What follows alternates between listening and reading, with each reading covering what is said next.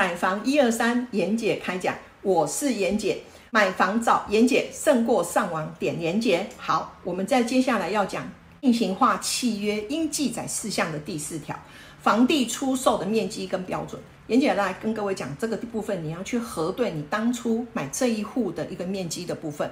那面积的部分，一般来讲的话。呃，大部分只会标示所谓的房屋。那接下来，严姐要来提醒各位，就是说，目前呢，可以登记的是主建物跟附属建物。所谓什么是主建物？主建物就是你室内的空间，包括你的厨房啦，哈，厨房跟厕所，这个属于主建物。那阳台呢？阳台就属于所谓的附属建物。所以你今天可以学到两个。如果你没有买过房子的话，你就可以知道什么是主建物，什么是附属建物。哦接下来呢，今天如果是买大楼，那当然。还会再加上一个公共设施的一个面积。什么是公共设施？就是说，你今天走进去大楼里面的一楼的管理员室，你开车下去的车道，你摩托车停下去的车道面积。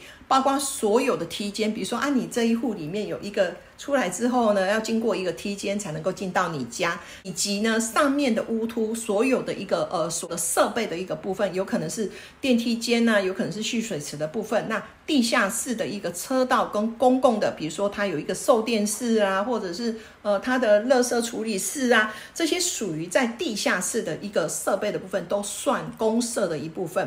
那你们要了解的是。机车位含不含在你的公设比里面？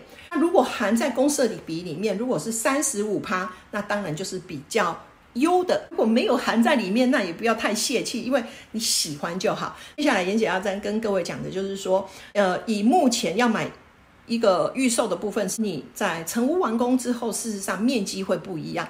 那面积不一样的部分要怎么样去？呃，了解呢，当然是我们一般来讲就是用所谓的平，或者是用平方公尺来去做计算。我们台湾比较常讲就是平，那平方公尺，比如说它一千平方公尺乘以零点三零二五才会转换成平。那你这样子的一个前提之下，就是说你必须要先去懂什么样的单位会换算出来平。那这个计算方式，妍姐希望大家都可以懂。那在接下来的部分就是说。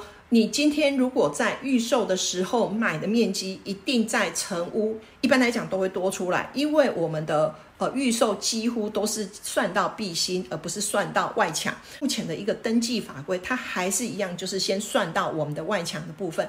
所以呢，呃，一般来讲，在成屋的时候，你的面积一定都会多出来。在接下来。